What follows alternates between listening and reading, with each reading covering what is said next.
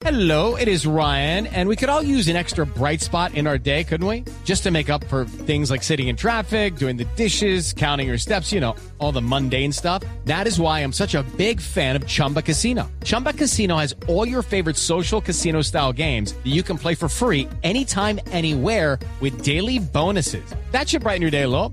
Actually, a lot. So sign up now at chumbacasino.com. That's chumbacasino.com. No purchase necessary. BGW. Void were prohibited by law. See terms and conditions. 18 plus.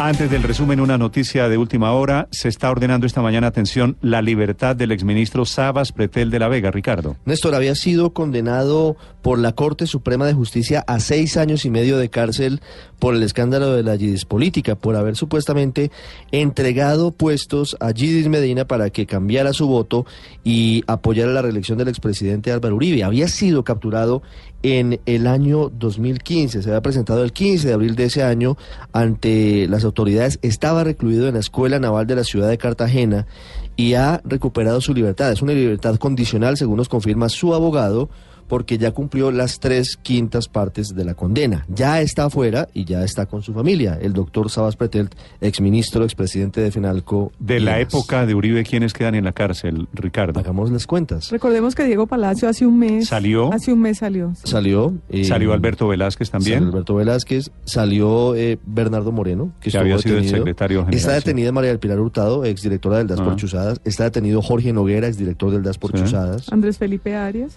Andrés Felipe Arias está detenido en una cárcel de Estados Unidos a la espera de si es o no extraditado a Colombia para pagar una condena de 15 años de cárcel por el escándalo de agroingreso seguro. Realmente no son muchos los que permanecen Bueno. detenidos hoy del gobierno del expresidente. Un chulito al frente de Sabas Pretel de la Vega quedó en libertad esta mañana el exministro cartagenero 902.